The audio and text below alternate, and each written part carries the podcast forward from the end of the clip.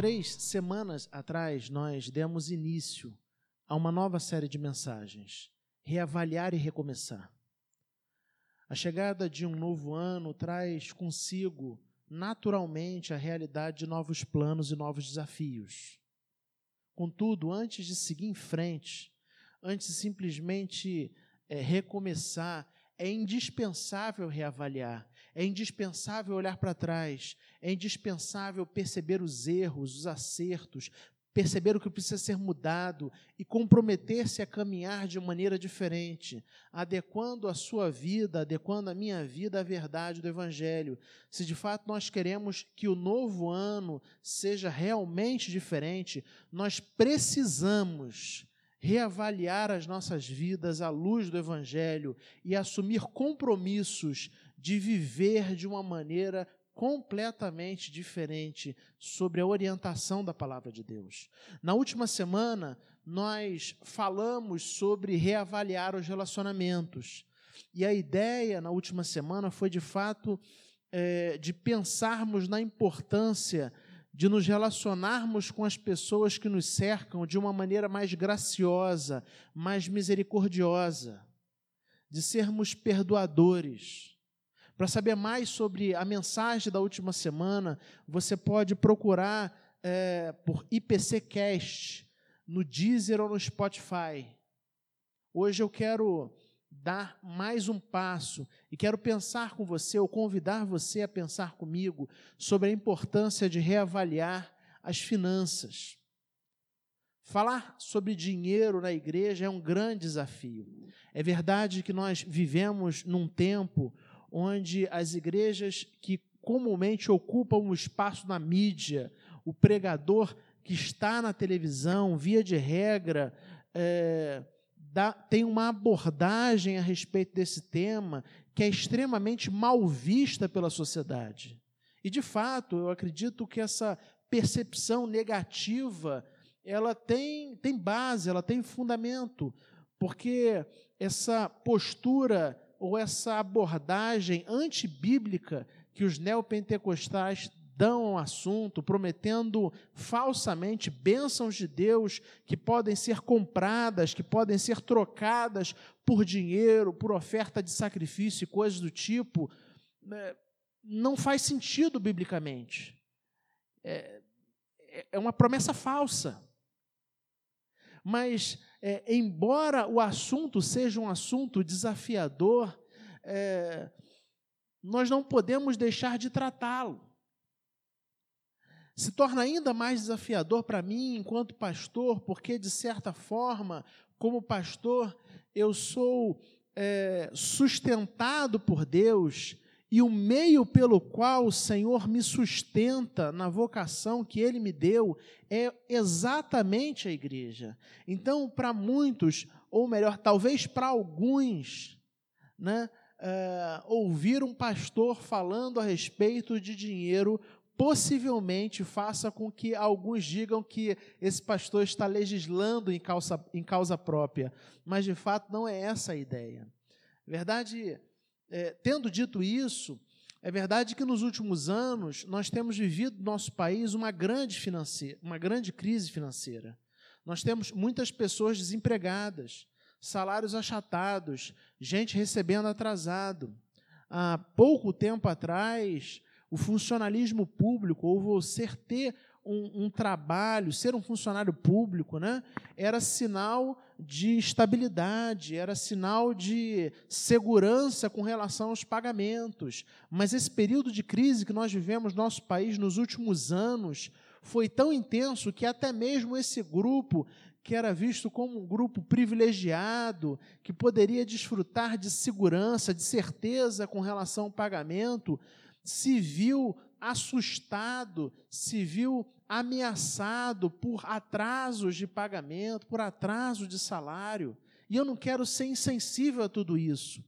Mas também é fato que, embora nós estejamos é, vivendo já há alguns anos no nosso país uma grave crise financeira, que até me parece que nos últimos, nos últimos tempos tem começado a dar sinais de mudança e de melhora, Embora isso seja uma verdade, também é fato é, que as pessoas, ou muitos de nós, têm uma relação completamente equivocada com o dinheiro. Esse é um fato. Imagine você, é, nós temos o telão aqui na igreja, imagina que nós projetássemos no telão aqui na igreja a situação da sua conta bancária hoje. Ou melhor, que nós fizéssemos uma espécie de balanço anual, como fazem as empresas, e mostrasse exatamente, mostrasse aqui no telão exatamente como, quando, quanto e com que você gastou. Se você tem dívidas, se você tem dinheiro guardado, isso traria algum nível de desconforto para você? Eu creio que sim. Eu creio que sim. Por isso eu quero convidar você a reavaliar suas finanças, se preparando para esse novo ano que inicia. E para tanto, nós leremos nas Escrituras Sagradas o texto do Evangelho de Mateus, capítulo 6, versículos de 19 a 24. Mateus 6, versículos de 19 a 24.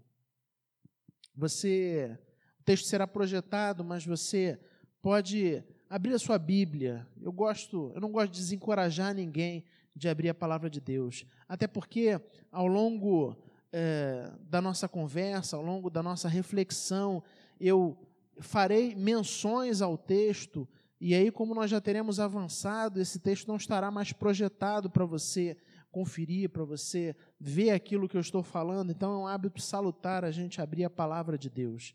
Mateus 6, 19 a 24. Eu vou ler e, e convido você a acompanhar silenciosamente a leitura da palavra de Deus. Jesus disse, né? Não acumulem para vocês tesouros na terra, onde a traça e a ferrugem destroem, onde ladrões arrombam e furtam mas acumulem para vocês tesouros nos céus, onde a traça e a ferrugem não destroem, e onde os ladrões não arrombam nem furtam. Pois onde estiver o seu tesouro, aí também estará o seu coração.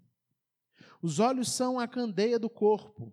Se os seus olhos forem bons, todo o seu corpo será cheio de luz.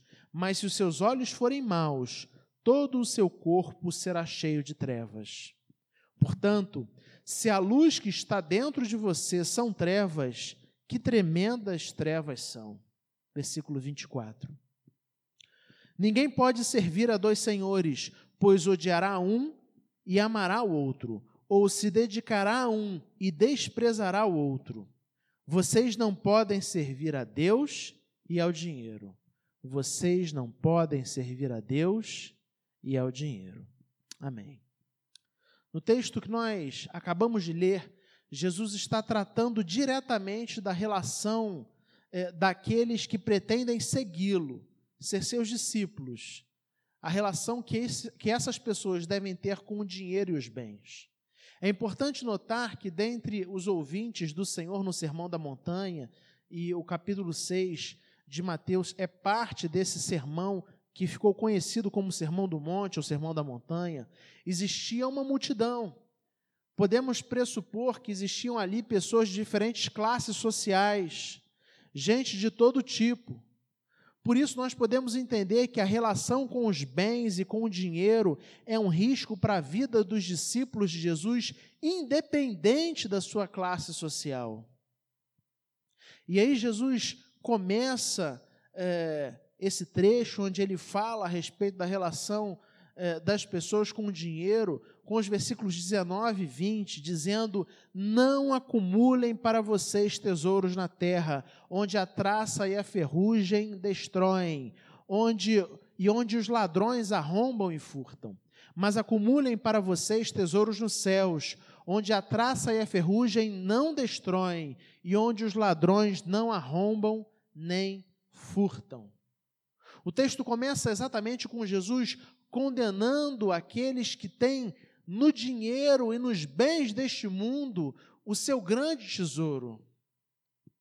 E por terem no dinheiro e nos bens desse mundo o seu grande tesouro, eles pautam suas vidas na crença de que quanto mais riquezas, quanto mais bens tiveram em mãos, tiverem em mãos, mais seguros, felizes e bem-sucedidos serão. O fato é que essa crença ou essa prática ela não é algo que é restrito apenas ao tempo de Jesus, lá no século I, mas nós podemos dizer que essa é a crença dominante no mundo e na sociedade em que nós vivemos. Nós vivemos numa sociedade marcada pelo consumismo materialista. Uma sociedade onde homens e mulheres, ricos ou pobres, acreditam na falsa promessa de que as coisas que compramos e temos nos tornarão mais felizes, mais bem-sucedidos na vida. Gente cuja identidade tem sido moldada, tem sido forjada pelos bens que possui. Falando sobre esse assunto, pastor James Bryan Smith nos diz algo extremamente interessante. Ele diz o seguinte: a, avareza é especificamente a ambição por dinheiro e bens. Mas tanto o sovina quanto o gastador estão sob o domínio da, domínio da avareza. Embora pareçam opostos, eles têm a mesma crença o dinheiro, num caso o dinheiro economizado e no outro caso o dinheiro gasto, é o que torna uma pessoa feliz. Vocês percebem? Poupadores e gastadores são avarentos, só que de maneira diferente. Uns acreditam que o dinheiro acumulado trará satisfação e felicidade, trará segurança. Enquanto outros creem que gastando o máximo possível, de maneira desenfreada, de maneira desregulada, encontrarão a felicidade, a satisfação, o contentamento que tanto buscam. Mas é exatamente em oposição a isso que Jesus encoraja os seus ouvintes a acumularem tesouros nos céus, a utilizarem os recursos que têm em mãos de uma maneira que honre a Deus e o seu reino. A confiarem naquilo que é eterno, naquilo que permanece para sempre, ao invés de depositar a esperança em bens passageiros e perecíveis.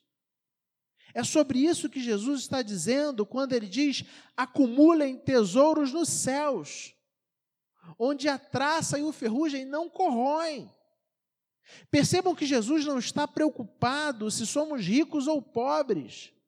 Nesse texto, ele não condena necessariamente a riqueza ou a propriedade e nem exalta, como às vezes a gente acha, a pobreza e a miséria. A questão é mais sutil e mais profunda.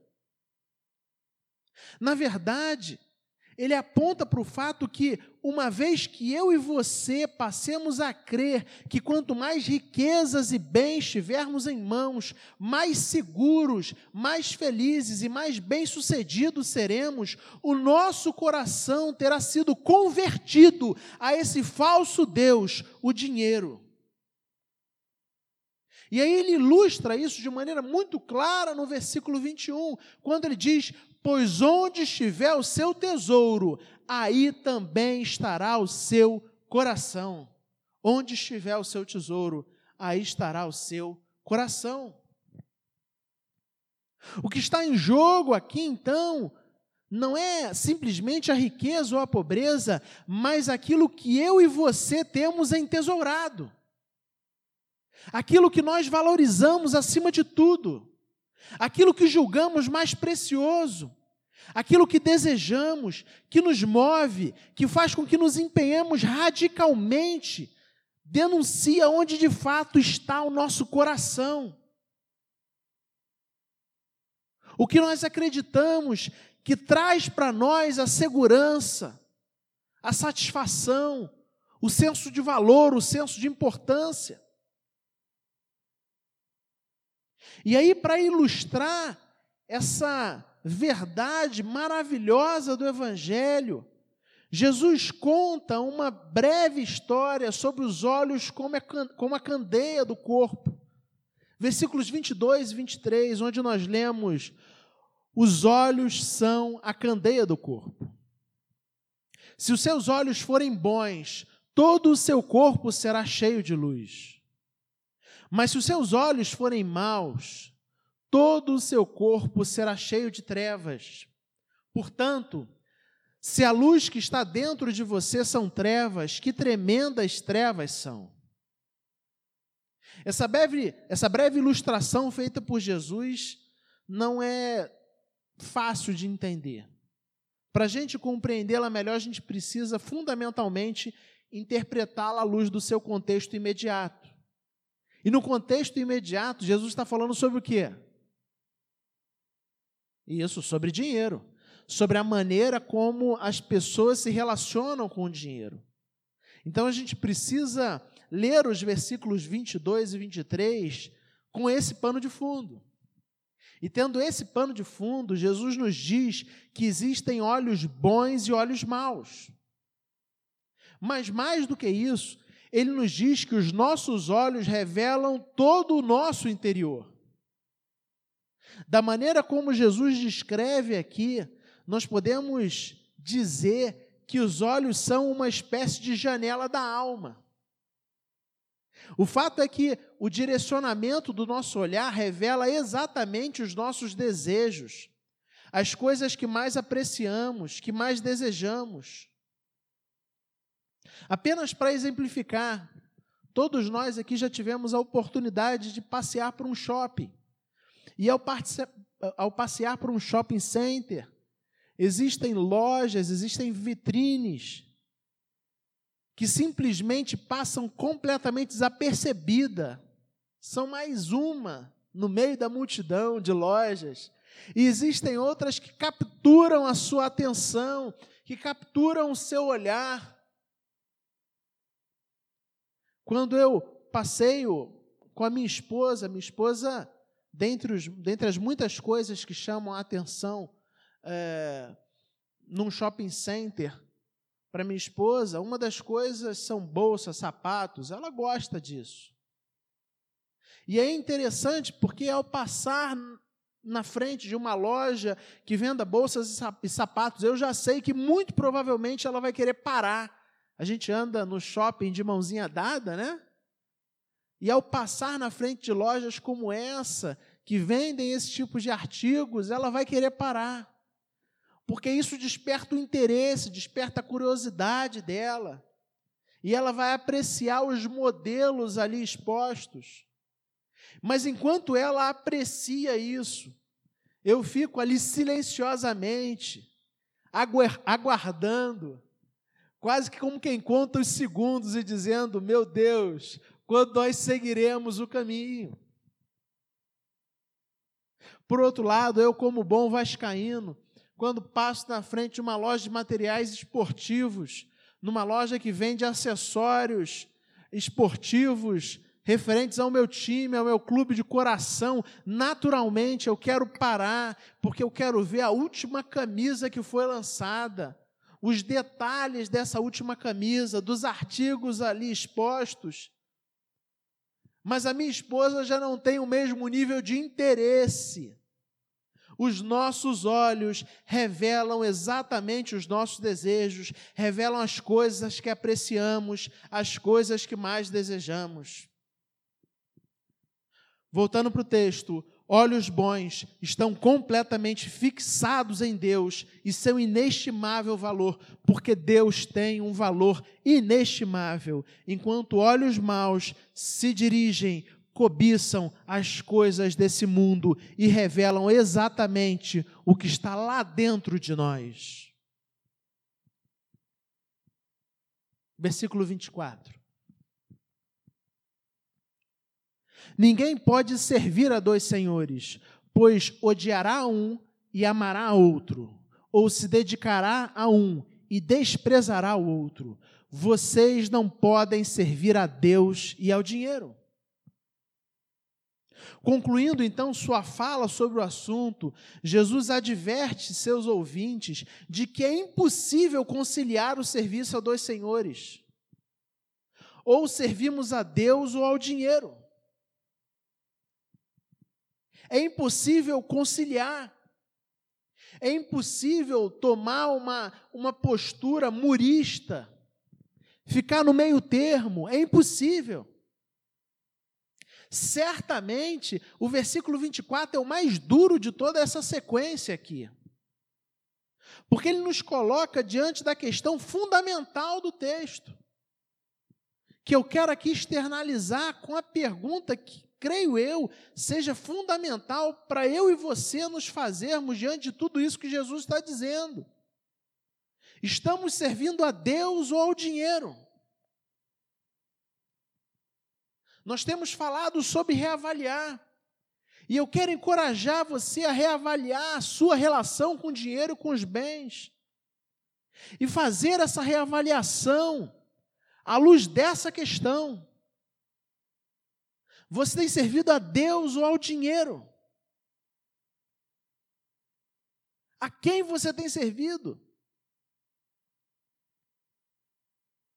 Porque se eu e você acreditamos que as riquezas e bens que temos em mãos nos tornarão mais seguros, mais felizes, mais bem-sucedidos, o fato é que estamos servindo a mamão. E se estamos servindo a mamão, se estamos servindo ao dinheiro, nós dedicaremos a nossa vida a Ele, e não ao Deus único e verdadeiro, Criador dos céus e da terra. Tim Keller, pastor americano, no seu livro Deuses Falsos, nos diz que os deuses falsos do nosso tempo, eles não são necessariamente esculpidos como estátuas em cerâmica, em barro ou qualquer outro material. Ele nos fala sobre os ídolos da sociedade. E dentre os ídolos da sociedade do nosso tempo, Tim Keller nos diz que o dinheiro é um dos ídolos da nossa sociedade.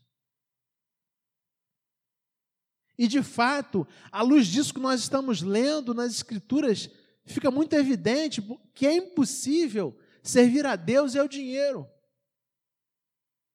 E de que possivelmente, em muitas escolhas que fazemos, na nossa relação com o dinheiro e com os bens, a forma como nós nos relacionamos com isso.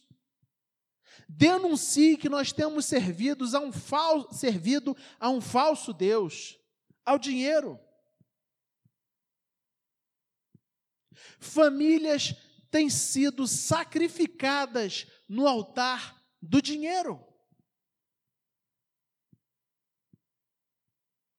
Pessoas sacrificam a sua família negligenciam a sua família, negligenciam seus filhos, negligenciam seu cônjuge para ter mais dinheiro. Dizendo que se tiverem mais dinheiro e que sonham ter mais dinheiro para proporcionar um futuro melhor para sua família, um futuro melhor para o seu cônjuge. Mas presta bastante atenção no que eu vou dizer. É possível que quando o futuro chegue, já não exista mais a família, porque a família já foi sacrificada no altar de Mamon.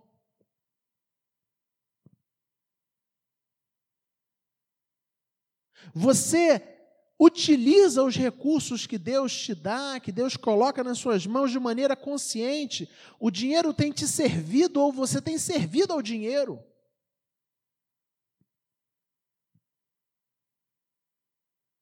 Muitas pessoas estão assoladas em dívidas.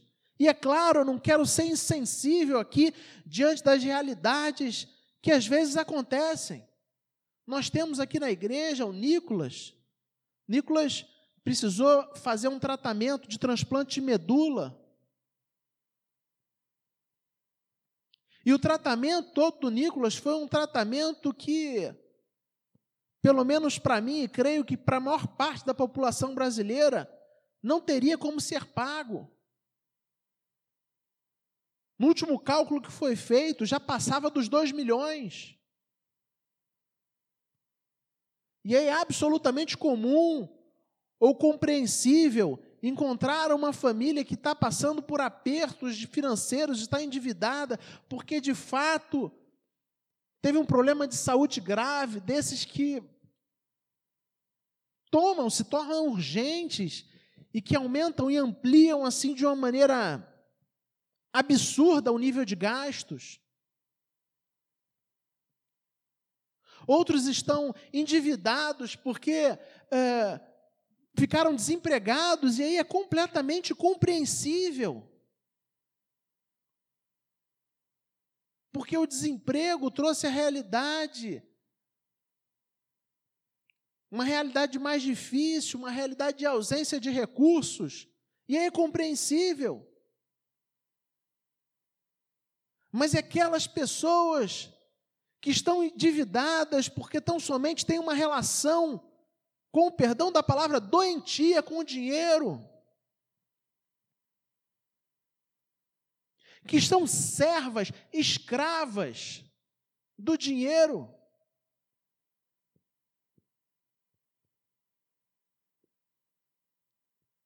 Estamos servindo a Deus ou ao dinheiro? Essa é a questão fundamental. E a menos que reavaliemos a nossa relação com os recursos que Deus tem colocado em nossas mãos, com o dinheiro e com os bens, e assumamos o compromisso de agir diferente, agir de acordo com a verdade do Evangelho, a tendência natural é de replicarmos no ano que se inicia o caos financeiro que foi a nossa vida nos anos, no ano que se findou. O que eu e você precisamos de fato aprender e crer, presta bastante atenção nisso, é que a minha segurança, felicidade e sustento vem de Deus. A minha segurança, felicidade e sustento vem de Deus. Ele é o único tesouro.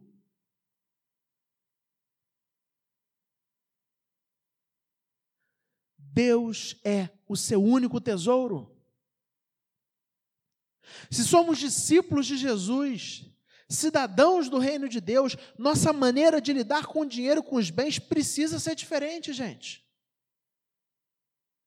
Nós precisamos entender de uma vez por todas que vivemos no reino de Deus. E que aquilo que poderia nos trazer alegria, a verdadeira alegria, já foi comprado e não foi comprado com cartão de crédito, foi comprado com o sangue do Cordeiro. Jesus pagou o preço pelos nossos pecados, ele foi condenado no nosso lugar, ele comprou a nova vida que temos com Deus.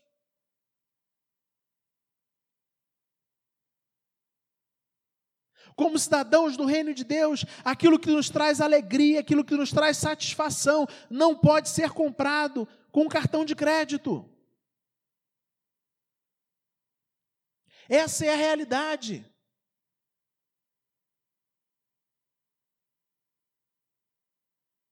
Caminhando então para a conclusão dessa reflexão, eu quero partilhar com você Cinco crenças fundamentais sobre dinheiro na vida dos discípulos de Jesus. Essas crenças não são, não foram formuladas por mim, foram formuladas por um pastor americano chamado Bill Hybels, e podem ser encontradas num livro chamado Simplifique. É, e eu quero partilhá-las com você. Eu tenho adotado essas cinco crenças na minha vida. Porque de fato creio que são crenças fundamentais para discípulos de Jesus. Primeira crença: tudo o que tenho vem de Deus. Tudo o que tenho vem de Deus. Uma das grandes maldades do nosso mundo é de nos vender a falsa ideia de que aquilo que temos é fruto do nosso esforço pessoal. Só que o que a Bíblia nos diz é que tudo o que nós temos é fruto da graça do eterno. E crer de fato nisso faz toda a diferença. Crer que tudo aquilo que você tem em mãos vem de Deus e a graça de Deus faz toda a diferença. Muda radicalmente a maneira como você lida com os recursos que você tem em mãos. Então, a primeira crença é: tudo o que eu tenho vem de Deus. Segunda crença fundamental Vivo com alegria dentro da atual provisão de Deus para minha vida. Vivo com alegria dentro da atual provisão de Deus para minha vida. Se tudo que eu e você temos vem de Deus, se Deus é quem nos sustenta, nós precisamos aprender a viver alegres dentro da atual provisão de Deus para as nossas vidas. Pare de reclamar. Pare de reclamar. Porque às vezes nós dizemos que tudo que temos vem de Deus, mas a gente não consegue viver alegre dentro daquilo que Ele nos dá. E embora nós tenhamos um discurso de que tudo que temos vem de Deus, na prática nós vivemos como quem diz para Deus: Olha, Deus, a minha vida poderia ser mais feliz, mas aquilo que o Senhor tem me dado é muito pouco e por isso eu estou tão insatisfeito. Você crê que tudo o que você tem vem de Deus? Amém? Você crê nisso? Amém? Cremos assim. Então, se você crê nisso, aprenda a viver com alegria dentro daquilo que Deus te dá.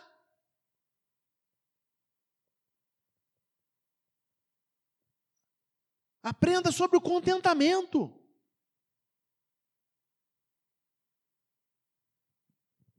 Terceira crença. Honro a Deus dedicando-lhe os primeiros 10% dos meus ganhos para os seus propósitos no mundo. Dízimos e ofertas, irmãos. Dízimos e ofertas.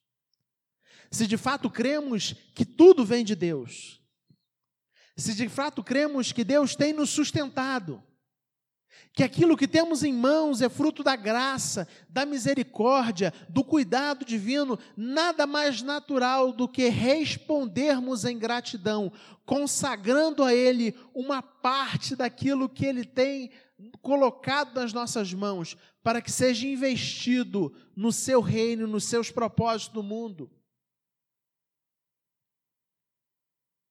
Dízimo não é barganha com Deus. Oferta não é barganha com Deus. Não se trata de oferta de sacrifício, não se trata de troca. Não se trata de faça a contribuição e dê a oferta para que Deus possa te abençoar. Não, não é isso. A ideia é Deus já tem te abençoado, Deus já tem te sustentado, e se você reconhece isso, se você é grato por isso, se você vivencia essa certeza, honre a Deus, dedicando a Ele uma parte dos seus ganhos para os seus propósitos do mundo. Quarta crença fundamental. Guarde uma parte da sua renda para aposentadoria e emergências. Irmãos, tem gente que confunde viver pela fé com falta de responsabilidade. Viver pela fé não é viver de maneira irresponsável.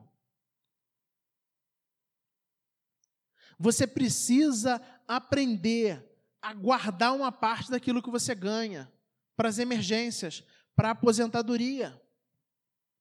E aí talvez você ouvindo, me ouvindo dizer isso, você esteja pensando assim: "Ah, pastor, mas você está dizendo isso porque você não sabe quanto eu ganho". Se você soubesse como eu ganho pouco, você saberia e diria assim: realmente é impossível guardar. Se é isso que você está pensando, eu queria te dizer uma coisa. O grande problema é que você acha e você está achando que para começar a guardar, você precisa começar a guardar guardando muito. Mas eu quero te dizer uma coisa: aquele que não consegue guardar pouco, o muito não guardará. Se você não consegue guardar um pouquinho e se controlar e se habituar e se disciplinar, guardar um pouquinho, uma parte da sua renda, você não conseguirá guardar também se tiver muito. Como nós gastamos dinheiro em besteira. Lembra do que eu falei no início? Sobre colocar o seu, o seu balanço, né, o balancete aqui no telão? Coisa simples. Quanto dinheiro nós gastamos, por exemplo, com um cachorro quente, com hambúrguer, com açaí, com besteirinhas. Vocês gastam, né? Porque eu estou de dieta. Pelo menos na, na versão da minha esposa.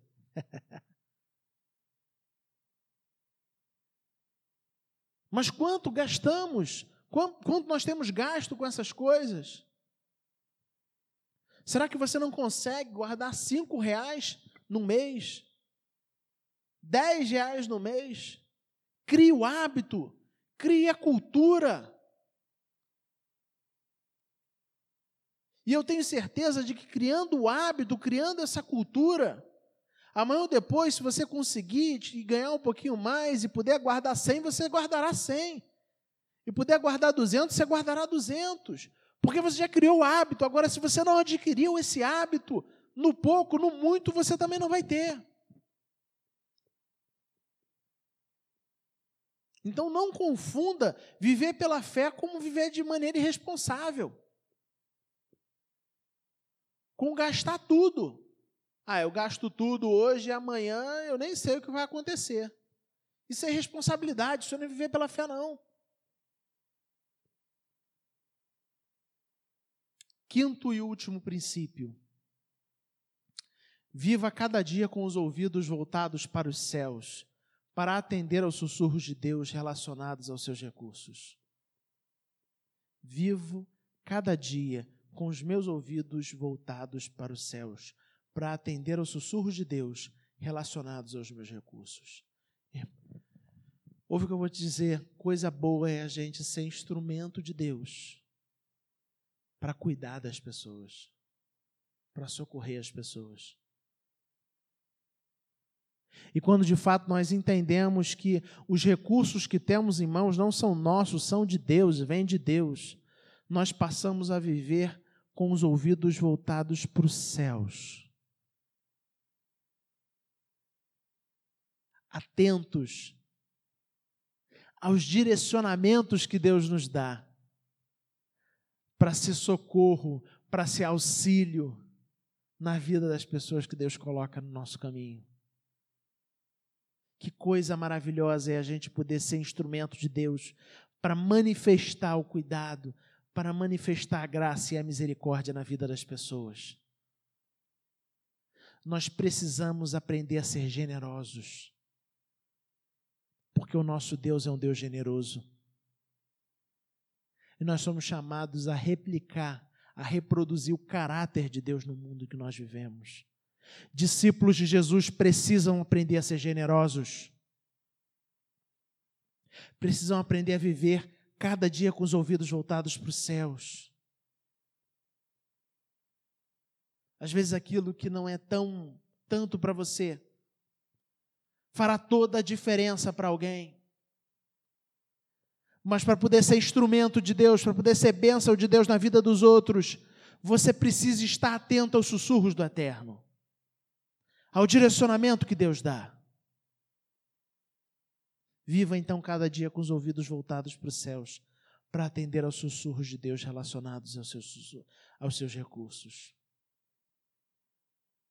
Lembre-se, sua segurança, felicidade e sustento vem de Deus ele é o seu único tesouro.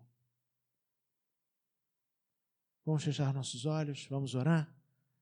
Quero convidar você a avaliar sua vida à luz daquilo que nós conversamos, a reavaliar a quem você tem servido. Você é uma pessoa descontrolada, compulsiva. Nessa sociedade consumista que nós vivemos, nós compramos às vezes coisas que não precisamos para impressionar pessoas que não conhecemos. Porque na nossa sociedade nós aprendemos que o carro que a gente dirige, a casa que a gente mora, o bairro que a gente mora, falam sobre quem nós somos. Mas essa não é a verdade do Evangelho. Sua segurança, felicidade e sustento vem do Senhor. Ele é o seu único tesouro. Vamos orar? Coloque sua vida diante de Deus. A quem você tem servido? A Deus ou ao dinheiro? Deus de amor e de infinita bondade, nós te louvamos, Senhor. Tu és um Deus rico em graça e misericórdia. Tu és um Deus poderoso, Senhor. E a verdade é que quando olhamos para as nossas vidas, nós percebemos, Pai, o quão influenciado nós temos sido pelas narrativas da nossa sociedade, pela falsa promessa de que se tivéssemos mais bens e dinheiros, dinheiro, seríamos pessoas mais felizes, mais satisfeitas, mais bem-sucedidas. Quando, na verdade, Pai, a nossa felicidade, a nossa segurança estão em Ti.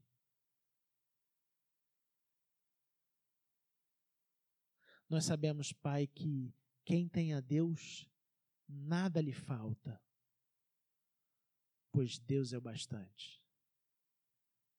Que essa verdade maravilhosa inunde os nossos corações que nós vivamos cada dia debaixo do teu cuidado, do teu sustento. Que nós aprendamos a ser alegres com aquilo que o Senhor tem colocado nas nossas mãos. Que nós aprendamos a te honrar, contribuindo, Pai, com a tua obra nesse mundo, contribuindo com uma parte daquilo que o Senhor tem nos dado para ser investido no teu reino. Que nós sejamos generosos, Senhor, atentos ao teu sussurro, para sermos generosos com as pessoas que nos cercam. Que nós aprendamos a guardar, Senhor, para cuidar dos maus dias para que em todos os dias a gente saiba que o nosso sustento vem de Ti, em nome de Jesus. Amém, Senhor. Amém.